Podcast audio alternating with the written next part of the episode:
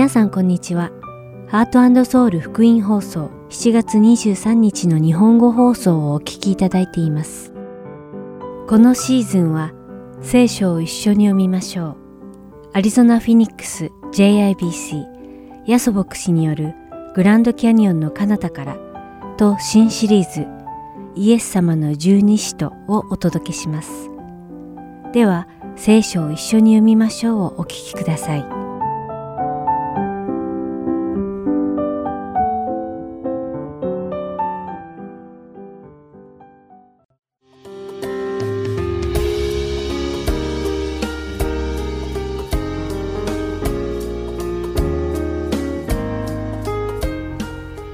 さんこんにちは。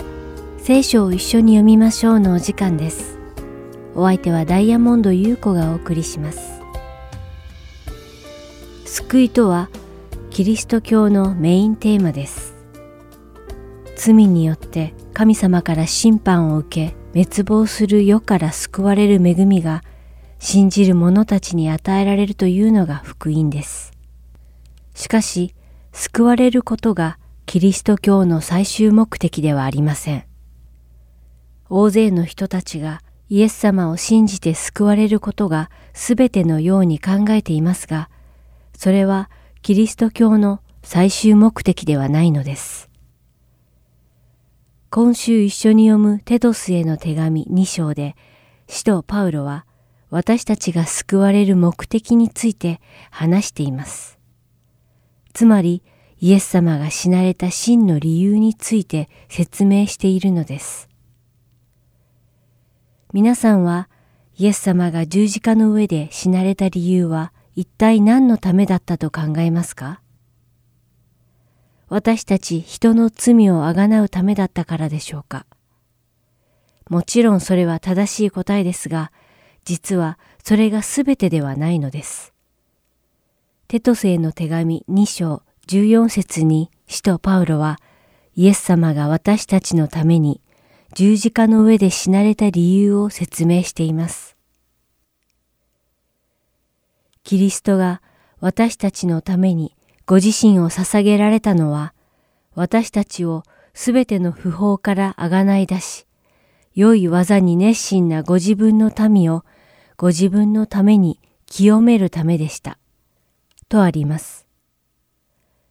イエス様が私たちのために自分自身を捧げられたのは、まずすべての不法から私たちをあがない出すためです。罪から私たちを救うことなのです。しかし、それだけで終わりではなく、私たちをすべての不法から救い出した後に清めるのです。つまり、正しい人にするということです。そしてさらに、そのように清められた私たちを、良い働きに励む神の民にするためだと述べています。私たちが良い行いを時々行うのではなく、一生懸命に良い行いに励むそのような神様の民、イエス様の民とするためだと示されています。皆さんは今日、イエス様が私たちのためにご自身を捧げた目的を知りました。では、私たちはその目的に従って生きているでしょうか救われたことにとどまらず、救われた目的によって生きていくことを願います。それではお祈りします。愛する天の父なる神様、皆を賛美いたします。イエス様が私たちのためにご自身を捧げた目的に従って生きていけますように、どうか導いてください。イエス様の皆によってお祈りします。アーメン。それでは今日の聖書箇所、テトスへの手紙2章、1節から15節をお読みして、今日の聖書を一緒に読みましょう終わりたいと思います。しかし、あなたは健全な教えにふさわしいことを話しなさい。老人たちには自制し、謹厳で慎み深くし、信仰と愛と忍耐とにおいて健全であるように。同じように年を取った婦人たちには、神に仕えている者らしく経験に振る舞い、悪行を言わず、大酒の虜にならず、良いことを教えるものであるように。そうすれば彼女たちは若い婦人たちに向かって夫を愛し、子供を愛し、慎み深く、低血で家事に励み、優しく、自分の夫に従順であるようにと諭すことができるのです。それは神の言葉がそしられるようなことのないためです。同じように若い人々には資料深くあるように進めなさい。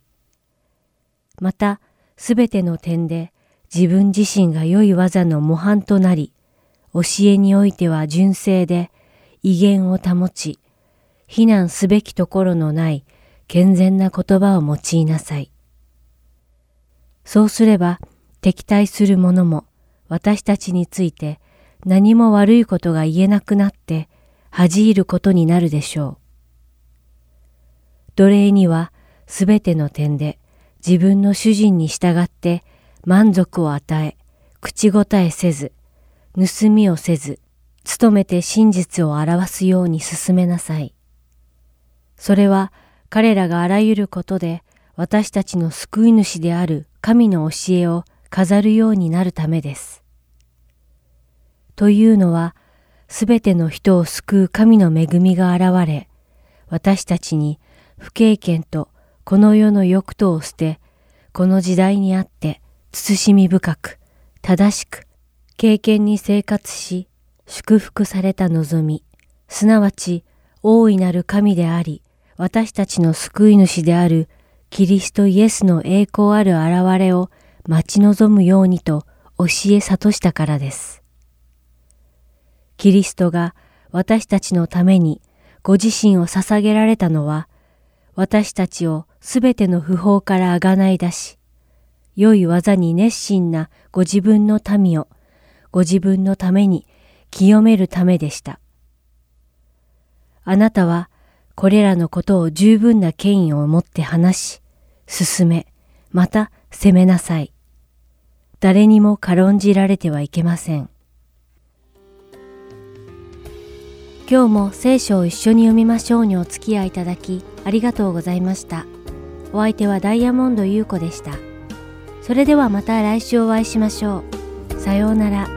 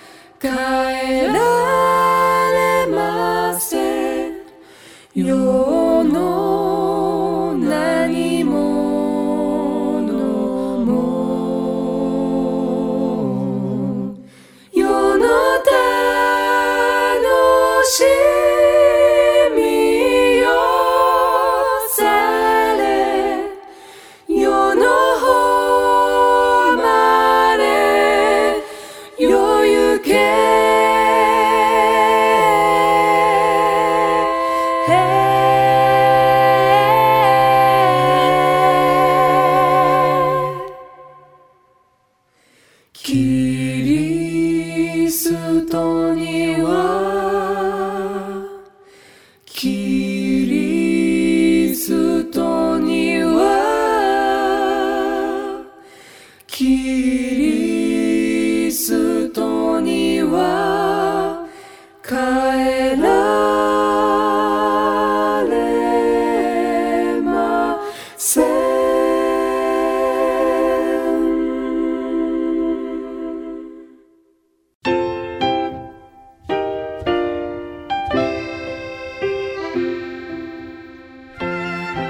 きましては、アリゾナ・フィニックス JIBC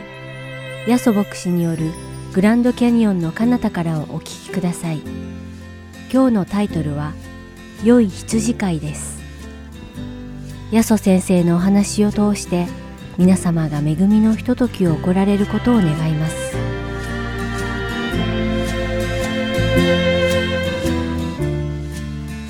まあ、聖書ではですね今の話にありましたように、私たちは人間私たちですね。クリスチャンは羊だと言われてますよね。そしてイエス様が羊飼いにこう例えられているわけです。ヨハネの福音書の10章の9節を読みましょう。そこにはこう書いてありますね。私は門です。誰でも私を取って入るなら救われます。また安らかに出入りし牧草を見つけます。盗人が来るのはただ盗んだり殺したり滅ぼしたりするだけのためです。私が来たのは羊が命を得またそれを豊かに保つためです。まあ羊飼いというのはですね羊を弱らせるのではなくて羊を養うために存在しているわけですね。で今日はですねまあ先ほども言いましたように今年初めてのバプテスマ式を行いますね。その時に3つの質問をしますね。1番目 Do you admit that you are a sinner and you have repented your sins? ね、ですからあなたは自分が罪であることを認めますか？そしてその罪を悔い改めましたか？というのが1番目の質問ですね。Number two, do you believe that Jesus died on the cross for your sins and rose again? ですね。つまり、イエス様があなたの罪のために十字架にかかれ、3日目によみがえられたことを信じますかってことを2番目に来ます。And then number three, will you follow Jesus as your Lord and Savior? つまり、あなたはイエス様をあなたの救い主として、またあなたのリーダーとして、あなたの神様として従いますかということを3番目に聞きます。はい、この3つの質問をですね、バプテスマの時に言いますけど、そしてイエスというならば、その方がですね、バプテスマをこう受けるわけですね。バプテスマを受けることで、水に浸かることで、その人が新しい人に変わるとか、清くなるとか、そういうことではないわけですね。まあもちろん、アリゾナは暑いですけど、この水に入ると気持ちいいから思わずですね、あの誰かはですね、スポンジ持ってきて体洗いたくなる人もいると思うんですが、しかしですね、私たちを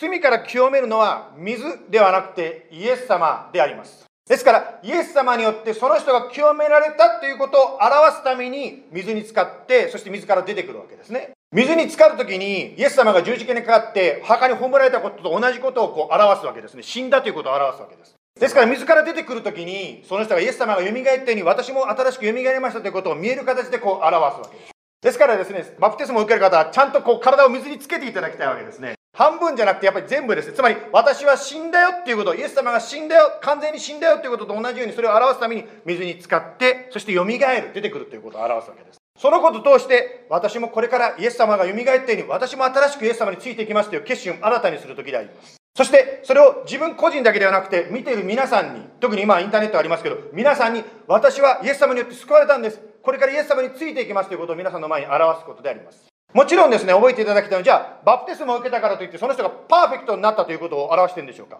もしそうであれば誰もバプテスマを受けることはできません。パーフェクトではなくて私はイエス様によって救われたんだ。これからイエス様についていきたい。いろいろ失敗したりすることもあるかもしれないけどそれでもイエス様にすがっていきたいというその人の決意の表れであります。今日3つのポイントで話しますけど1番目のポイントは何かと言いますとイエス様に従う時イエス様についていく時に私たちは豊かな人生を表すことができるということであります。豊かにというのはですね今の実は聖書箇所にあったんですけども信樹君10章の10節見せてもらえるかな？さっきの聖書箇所ですね10章にありましたがイエス様についていくならば豊かに得るということがですねあの10章の10節に書いてありましたね、まあ、そのようにですね私たちはイエス様についていく時に豊かな人生を行くことができるとイエス様は約束されていますこの豊かなというのは経済的な意味というよりも心の豊かさであります。というのはですね、必ずしもお金を持っているからといって幸せというわけではないわけです。また、健康だからといって必ずしも幸せというわけではないわけです。しかし、病気であろうが、またお金がなかろうが、心は満たされる、本当の喜びの人生をイエス様は与えてくださるんです。私たちの教会も本当は日曜学校をやりたかったんです。今はコロナのことがあってですね、なかなかそれができないわけです。ですから日曜学校の代わりに今、ケイラブ君がお話ししたように j キッズタイムに礼拝中にですね、短い先生のお話をしていただきますし、そして毎週金曜日の夜7時にですね、インターネットを通して聖書のお話をしていただいております。そして、まあ、つい最近の話でですね、こういうことがですね、そこで話されましたね。ルカの福音書の12章の19節から読みますけど、こう書いてあります。そして自分の魂にこう言おう。魂よ。これから先何年分もいっぱいものが貯められた。さあ安心して食べて飲んで楽しめ。しかし神は彼に言われた。愚か者。お前の魂は今夜お前から取り去られる。そうしたらお前が用意したものは一体誰のものになるのか。どんなにですね、美味しいものを食べて人生を楽しもうと思っていても、そこにはですね、本当の、つまり長続きする喜びっていうのが実はないということに気づくわけですね。ですから、そういう虚しい人生ではなくって、本当に満たされる人生、それをイエス様が私たちにくださるわけですね。言い方を変えますならば、イエス様と一緒に生きていくならば、心が満たされる本当に満たされる人生を過ごすことができるんです。ここでクリスチャンの皆さんに聞きたいのはあなたの心は満たされていますかということなんですね。気をつけないとですねクリスチャンでなくてもあってもクリスチャンであっても満たされてないということがあり得ります。つまり気をつけないと信仰が宗教になってしまう信仰が儀式になってしまうわけですね。私たちとイエス様との関係というのは心と心がつながるリレーションシップであります。イエス様に従うというのはですね、まあもちろん分かりやすく言えば聖書に戒めを守るということでありますが、ですから、まあ戒めを守るというと一般的に私たちは嬉しくないです。例えばマスクしろなんて言われて嫌だなとか思いますよね、なんかね。または聖書の中でですね、1週間に一度は休みましょう、礼拝しましょうなんて言われて嫌だとか思う方もいらっしゃると思うんです。休むよりももっと仕事すれば儲かるのに、休まないで勉強すればもっといい点取れるのに。でもなんでですね、1週間に一遍休んで礼拝しろなんてそんな安息日と言いますけど、安息日の教えがあるんでしょうか？安息日というのはご存知のように創世記で神様ご自身がまず模範を示されたわけですね。神様は休む必要がないお方なのにあえて一日休んでそしてそれが安息日と呼ぶようになったんですね。それは実は私たちに対する模範だったわけですね。つまり1週間のうちの1日休むことを通して私たちの心を休めるわけです。一日、そして日常生活から離れることを通して、私たちがですね、さらにこう元気を回復することができるわけです。ですから、イエス様がこれこれしなさいという聖書に戒めというのは実は私たちのためなんですね。イエス様に従う時に一番利益を受けるのはあなたであり私だということです。この中でですね、本当に今コロナの中になるとですね、かえってチャットだのリモートワークとかでですね、かえって仕事とつながりすぎていることがあるかもしれません。もうニュース見ててもですね、常にですね、もうコロナだの、ポリティクスだの、もうそんな同じニュースばっかりずっと聞いてるかもしれません。そんな時に1週間に一遍休みを取るということを通して私の心はリフレッシュすることができるんではないでしょうか。イエス様に会って安息するというのは実は私たちにとって益となることなんですね。このように神様の命令に従う時神様についていく時に私たちに喜びが来ます。祝福が来ます。しかし、まあ、従うという言葉から分かるように必ずしもですね従いたくないというつまり従うのが嫌だということもあると思うんですね。例えばですね私たち個人のことを考えてみるならば昨年ですね私たちがアリゾナに、まあ、オレゴン州から引っ越すということが決まりましたけども私たち最初はですね引っ越すのはですね夏休みつまり子供が学校を終えてその休みの間に引っ越しすれば新学期から始めるからいいかなとこう思ってた夏に来るつもりだったんです。しかしですねいろいろと神様の導きを求める中で冬に引っ越ししなさいとこういう形になったわけですね。冬にどうするんですか？子供の学校の真ん中じゃないですか。しかもですねあの冬というとですねオレゴンから来る途中にですね雪の峠があるんですけどあの雪の峠をこんな運転したこともないようなでかいトラック運転してこう引っ越しなんかできるのかなっていろいろ考えてしまいました。まあ、そのようにいろいろしたんですけどもイエス様が行けって言うから信じてこう一歩踏み出してこっちに来たわけですね。後になってイエス様が引っ越しを早くしろ。つまり冬にしろって言った理由が分かりました。つまり夏まで待っていたらコロナでですね引っ越しができなかったかもしれません。まあイエス様についていくというのは最初はですね嫌だなと思うかもしれないけどもついていく時に祝福があなたに来ます。そしてイエス様に従う時の祝福というのは実はあなただけではなくて他の人の祝福にもつながっていくんですね。私はですね前のオレゴンにいた時はですねその教会で YouTube 礼拝を始めたそういったこう経験をしたことがありました。ですからですねこの教会がコロナに入った時にここで一緒に集まれなくなった時にじゃあアリゾナでも YouTube 礼拝を始めようということをすぐに言うことができたわけですね。ですから今もしですね私たちが冬に来なかったらもしかしたらこのアリゾナの皆さんも礼拝する手段がなくなっていたかもしれません。ですから自分の考えを捨ててイエス様に従うということはあなたにとっての祝福であり周りの人にとっての祝福となるわけですね。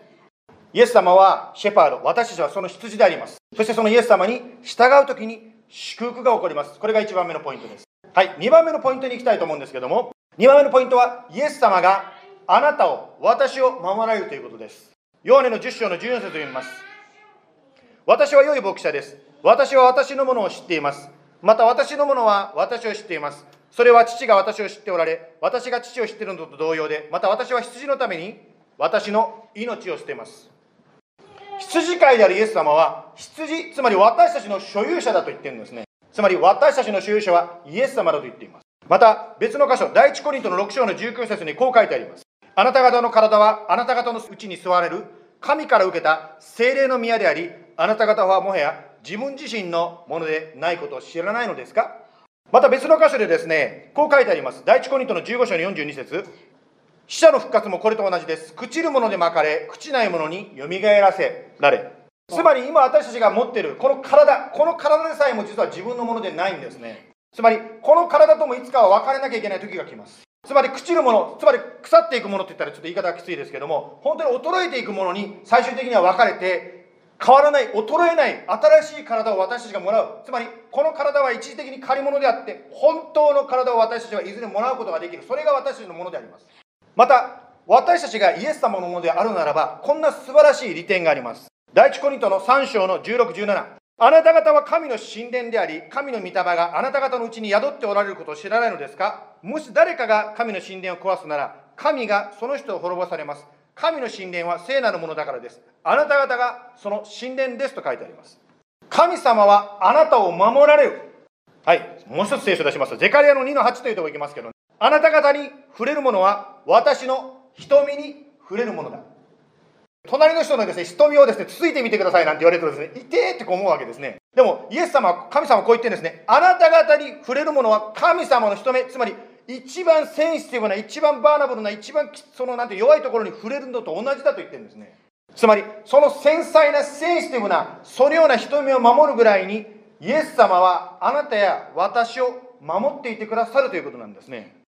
一番しあの羊ということで有名なのはやはり Lord is my shepherd 本当にですね詩篇の本当に主は私の羊飼いということが有名だと思うんですけど本当にイエス様というのはシェパードとして私たちを守ってくださるわけですね。ですから時々ですね一体この先どうもどうなるんだと思う時はどうしたらいいですか？恐れを感じたらどうしたらいいんですか？シェパードであるイエス様に祈るわけですね。そして私たちはお互いに祈り合うことができます。私自身もですね、本当にクリスチャン生活の中で学んだのは、イエス様と私、もちろんその個人的な関係でありますけど、と同時に、教会、つまりお互いの関係というのもあるんですね。ですから自分だけでどうしようもない時は他のクリスチャンに祈って祈ってください助けてくださいと一緒に祈り合うことができます。助け合うことができます、まあ、この教会の中でもですねある方がとってもひどい病気になった時にですね私は別に深く考えなかったんだけどその時にふと思いついたんでその人にこういうことを言いました。あのまあご主人だったんですけど奥さんが病気でご主人にこう言ったんですね。聖書には断食と祈りによってって書いてあるからご主人あなた断食して奥さんのために祈ってみたらどうですかってこう言ったんですね。そしたら1日で奥様のその病気が治っちゃったって言ってご主人がすっごくまあ奥様ですけどびっくりしてしまったんですね。うわーってですね。ですから私たちはこのようにシェパーであるイエス様に祈る。イエス様に癒していただく。イエス様にすがっていく。イエス様に癒していただくわけですね。はい。2番目のポイント。それはイエス様が私たちを守ってくださるということです。はい、最後に3番目を話したいと思うんですけど、3番目はですね、ヨハネの10章の16節を読みたいと思いますが、私にはまた、この囲いに属さない他の羊があります。私はそれをも導かなければなりません。彼らは私の声に聞き従い、一つの群れ、一人の牧者となるのです。まあ、ここでですね、私たちが考えていきたいのは、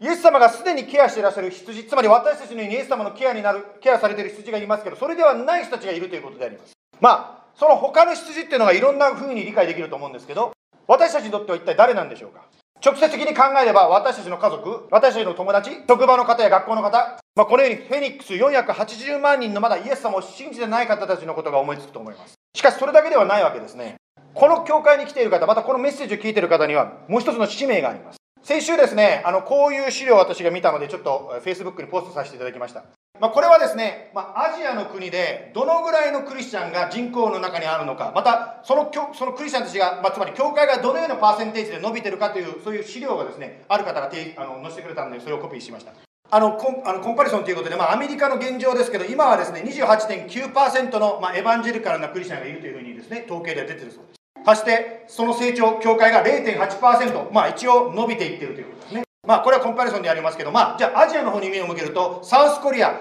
つまり、えー、韓国はですね、16.8%クリスチャンがいるそうですね。そして0.7%、まあ、成長していってると。また中国、中国はですね、5.7%クリスチャンがいるそうです。そして2.9%そのクリスチャンたちが、まあ、教会が成長していってるという。はい。まあ、その下ずっと表があるんですけど、私ちょっとびっくりしたのが、ノースコリア、北朝鮮、1%クリスチャンがいる。しかも6%ですね、信仰がどんどん伸びているということが出てます。まあ、そのようにアジアではですね、いろんな形で伸びていってるわけですけど、しかし一番下のジャパンというところを見ていただきたいと思います。ジャパンはですね、クリスチャンの数、まあこれエヴァンジェリカルとクリスチャンですけども、0.5%って書いてますね。さて、伸び率は何でしょうか？マイナス、マイナスになってます。マイナス0.4%です。マイナスということは減っていってるということですね。つまり、まあ、教会がどんどん閉じていってるということです。そんな中で、このフェニックスに、ジャパニーズ・インターナショナル・バプテスト・チャーチという名前の教会があるということは非常に意味があります。私たちは世界の人たちにイエス様をこう伝える役目がありますが、特にその世界ということで考えたときに、減っていってる国に私たちは直接リーチするチャンスがあるということであります。これは日本の統計ですけど、日本にいるクリスチャンで、新しくクリスチャンになる人の数と、日本の外、つまり外国でクリスチャンになる人の数が一緒だと言われている。つまり皆さんが街で出会う、もし日本人の人がいるならば、その人がイエス様を信じるならば、大きな変化が起こるということです。その人の家族が救われます。私たちはこのマイナスからプラスに転じる、そのことを助けることができる。ですから私たちは、ここでジャパニーインターナショナルバプテスチャーチとして本当に働く必要の大切さということがここにあるわけですね。ですから私たちはイエス様がおっしゃった通り、この囲いに属さないいろんな人たちにリーチングアウトしていく必要があります。そして、この教会の特別な使命というのが、その日本の人たちに対する、日本人の人に対するアプローチを、これからも続けていきたいと思います。ヨハネの10章の16節私にはまた、この囲いに属さない他の羊がいます。私はそれをも導かなければなりません。彼らは私の声に聞き従い、一つの群れ、一人の牧者となるのです。もちろんですね、この Facebook に載せた時にですね、いや、日本は難しいんだとかいろんなですね、ディスカッションがそこでありましたけども、しかし私たち覚えていただきたいのは、イエス様がおっしゃったわけですね。彼らは私の声に聞き従う。そして一つの群れ、一人の牧者になるとイエス様がおっしゃったわけですね。つまり人間の力では難しいかもしれません。いろいろメソッドとかでいろいろ考えたらもうごちゃごちゃになって難しいかもしれませんが、イエス様にはできるということを私たちは信じたいと思います。ですから皆さんの家族や周りの方でですね、イエス様から今離れている方がいるならば、ぜひですね、私はできるイエス様に求めていきましょう。誰がイエス様の声に立ち向かうことができるでしょうイエス様は彼らは私に声に聞き従い、一つの群れ、一人の牧者となるとおっしゃったわけです。ですから、あ.なたの祈っている方も必ず変えられます。イエス様に従うことは祝福です。イエス様が私たちを守られます。そして、救いのために、まあ、友達の救いのために、日本の救いのために祈りましょう。お祈りしましょう。神様、感謝します。今、本当に御言葉を通して、あなたが私たちにいろんなディレクションを教えてくださったこと、そしてそれに従うときに祝福くださると教えてくださったこと感謝いたします。時には、あなたのその戒め、あなたの教えについていくのが難しく感じる時があります。しかし、あなたがその従えない私たちも助けてくださることを感謝いたします。また、従えなくて失敗したとしても、あなたは決して私たちを見捨てない神であることを感謝いたします。あなたは神様、セカンドチャンス、2回目のチャンスをくださる神様であります。失敗してもまたそこから立ち上がってあなたにすがっていくときに必ずあなたは私たちを引き上げてくださいます。そしてあなたは私たちをご自分のものとして守ってくださることを感謝いたします。あなたは私たちに危害を加えるものがあるならば私の瞳に触るものだつまり神様ご自身が傷つけられたのと同じ痛みを感じてくださる神様であるというふうに今日学びました。ありがとうございます。ですから苦しい時あなたに言います助けてください。苦しいです。と言います。そして私たちは3番目に学んだようにあなたのこの素晴らしい守りと祝福の中にいないとも覚えて彼らのために祈り続けます。諦めないで誘い続けます。必ずあなたは彼らを引き上げてくださりあなたのもとに連れてきてくださいますから感謝します。どうぞ今日こうして一緒に礼拝しているお一人お一人の上に今週1週間神様の豊かな祝福がありますように。そしてあなたの声を聖書を開くことを通して聞きあなたの導きについていくことができるようにそのように助けてください。感謝してイエス様のお名前によって祈ります。アメン。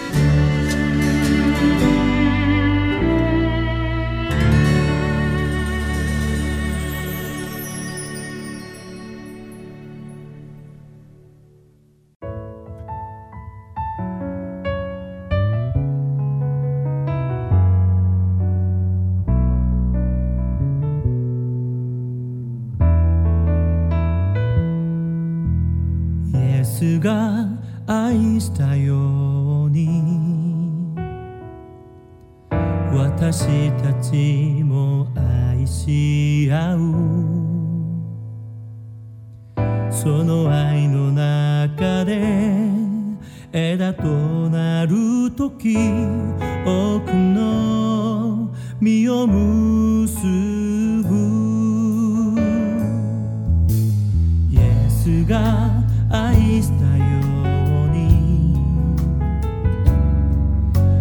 私たちも愛し合う。人が友のため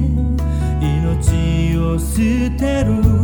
ほどの愛はない。共に支え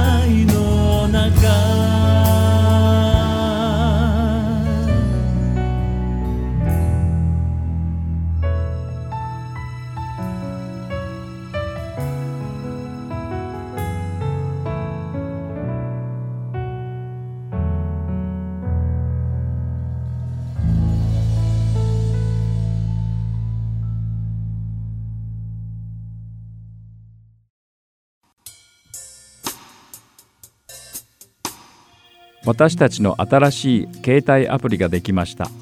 どうぞハートソウルゴスペルミニストリーズのアプリを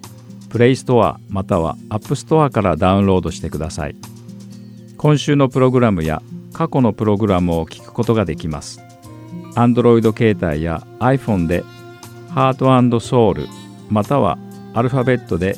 HSGM と検索してください。ご質問がありましたら電話または E メールでご連絡ください。電話番号は602-866-8999 E メールアドレスは heartandsoul.org at gmail.com です。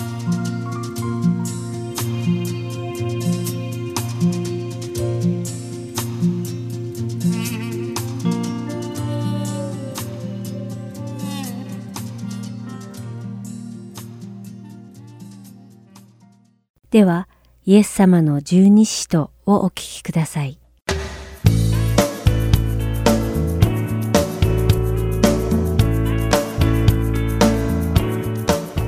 ハートソウル福音放送のリスナーの皆さんこんにちは。イエス様の十二使徒の時間です。お相手は横山まさるです。今日もイエス様に付き従った最初の12人の弟子である十二使徒たちの生涯を調べそこから主が語ってくださる霊的教訓を学んでいきましょうさて先週に引き続きペテロの兄弟アンデレについて見ていきましょうアンデレには3000人を新たに生まれ変わらせて回収に導いたペテルのような公に説教ができるような才能はありませんでした。しかしアンデレの良さは一人一人の性格の違いに注意を払って細やかな心遣いができるところでした。ある時イエス様は5000人を超える群衆を相手に教えられました。ちなみに一世紀当時のイスラエルでは成人男性だけを数える習慣だったので、女性や子供を含めるとその群衆は優に1万人は超えていたのではないかと思われます。そしてこのような大群衆を相手にイエス様は素晴らしい説教をされ、それが終わって食事の時間になりました。しかし、これほど多くの群衆に食事を与えるのは到底不可能なことに思えました。しかしイエス様はヨハネの福音書第6章5節でピリポにどこからパンを買ってきて、この人々に食べさせようか、と彼を試すような問いかけをされました。するとピリポは、ヨハネの福音書第6章7節で、めいめいが少しずつ取るにしても、200デナリのパンでは足りません、と答えました。彼らの所持金はおそらく200デナリぐらいしかなかったのでしょう。ピリポは計算は早かったのですが、イエス様が尋ねられた真意に気づくことができず、この答えは不十分でした。ところがアンデレは、誰も気に留めず、その日の人数に含まれてさえいない、ある一人の子供に目を留めたのです。そしてその子供が、大麦のパンを5つと、魚を2匹持っていたことに気づいたのです。そしてアンデレは、迷わずその子供をイエス様の前に連れて行きました。するとイエス様は、その五つのパンと二匹の魚を取られて、神に感謝を捧げ、人々に配られたのです。その時、奇跡は起きました。なんと一万人を超える群衆は、イエス様から与えられたパンと魚で十分な食事をすることができたばかりか、食べきれずに残ったパンもあったのです。この奇跡は、もちろんイエス様がその道からによって起こされたのですが、アンデルの気づきと細やかな心遣いがきっかけとなったのです。またある時、ギリシア人たちがイエス様に会いたがっていました。そこで彼らは十二弟子の中でギリシャ語の名前を持つピリポに会いに来てイエス様に会えないものかと頼みました。ピリポはイエス様が違法人にもお会いになられるだろうかという疑問があったのですが、アンデレに相談を持ちかけました。その結果、当時ユダヤ人たちから疎まれ、軽蔑されていたギリシア人たちをイエス様のもとに連れて行く手助けをしたのです。アンデレは誰も気にも留めないような子供や違法人たちをとても大切にしたばかりでなく、彼らをイエス様のもとへと導く架け橋となって忠実に奉仕したのです。さて、ある時、スコットランドで主に仕えていた二人の牧師がいました。彼らは神様のために一生懸命働いたのですが、イエス様を受け入れた人はそれほど多くはありませんでした。彼らはある日そのことについてお互いの経験を話すことにしました。まず一人の牧師が最初に、私は過去3年間主に仕えてきましたが、本当に新たに生まれ変わったのはたった一人だけなのです。と言いました。主を受け入れた人の名前はロバート・モファットで、その牧師はどうしてモファット氏がイエス様を受け入れるようになったのかの経緯について話したのです。そしてもう一人の牧師も、最近、教会で一週間にわたってリバイバル集会を行いました。私は大いなる希望を持ってこのリバイバル集会を導いたのですが、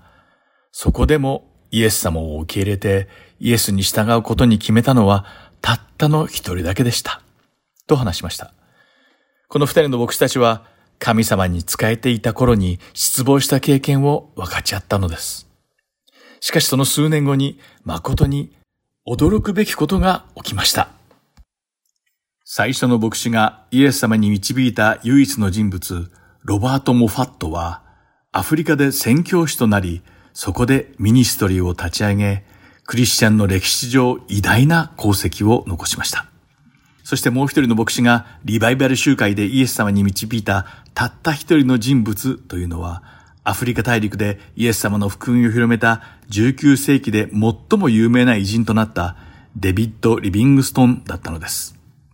この二人のスコットランド人の牧師たちが主に導いた二人を主は大いに祝福され用いられたのです。聖書には100匹の羊を飼っていた羊飼いの物語があります。ある日その羊飼いが羊を数えてみると99匹だけしかいませんでした。1匹が行方不明になってしまったのです。そこで羊飼いは迷い出た羊を探しに山に出かけました。そしてついにその迷子になっていた羊を見つけることができ、その羊と一緒に戻ってきました。この逸話はたった一人の人間を救うために、危険を顧みず、山に登って探してくださる私たちの主イエス様のことを話しているのです。もしある教会が一人でも多くの信者を増やすことや、物質主義的なことを追い求めるようになってしまっているのであれば、その教会は悲しいけれど、一人一人の価値を尊ぶという大事な点を見失っているのです。ですから私たちもそうならないように、イエス様が一人一人をどのように大切に扱ってくださったのか、また、弟子のアンデレがどのように一個人に重きを置いたかに気づいて、それぞれの魂の大切さを学ばなければならないのです。アンデレは個人を尊重し、イエス様のもとに導くことによって二つの名誉ある称号を得ました。一つは弟のペテロをイエス様のもとに導いたイスラエルにおける最初の宣教師という称号であり、もう一つはギリシア人をイエス様に導いた違法人のための最初の宣教師となったという称号でした。キリスト教の言い伝えでは、アンデレは晩年にギリシアに行き、そこで福音を広めました。アンデルの伝道によってギリシャ総督の妻と彼女の兄弟はイエス様を主として受け入れました。しかしそのことがギリシャ総督の怒りを買い、使徒アンデルは X 字型の十字架の上で処刑され、殉教したのです。またクリスチャンの公伝によると、X 字の十字架にかけられたアンデルの最後の祈りは、ああ、キリストイエス様、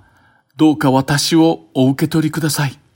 私は私がこの目で見て愛するあなたの中の存在となることができました。主よどうかあなたの永遠の王国が与えてくださる平安のうちに私の魂を受け入れてください。というものだったそうです。アンデレは X 字型の十字架の上での処刑という稀な殉教の仕方をしました。ちなみに X というのはイエスをギリシャ語で書いた時の最初の文字なのです。アンデレはイエスはキリストであると告白してイエス様の弟子となり、キリストを象徴している X 字型の十字架の上で殉教し、キリストにあって忠実な人生を終えました。使徒アンデレはイエス様の忠実な弟子であり、いつもイエス様のそばにいて、主イエスの教えに耳を傾けるのが大好きでした。イエス様こそが自分の救い主、キリストであると告白してイエス様に従い、人間の子としての価値を尊重した人でした。私たちが皆いつもイエス様の傍らで主の御言葉を聞くのが大好きで、イエス様こそが自分の救い主、キリストであると告白して、イエス様に従って人間を子としてその価値を尊重した使徒アンデレのようになれることを願っています。今日も最後までご視聴ありがとうございました。今週はここまでです。ではまた来週お会いしましょう。お相手は横山まさるでした。さようなら。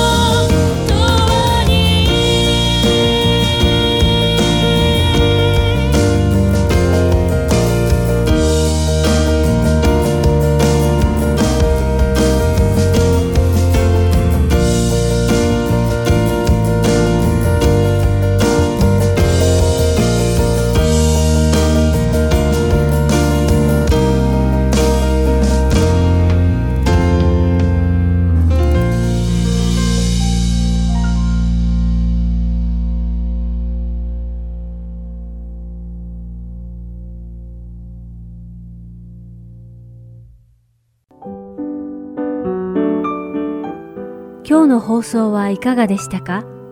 最後までお付き合いくださりありがとうございました。また来週お会いしましょう。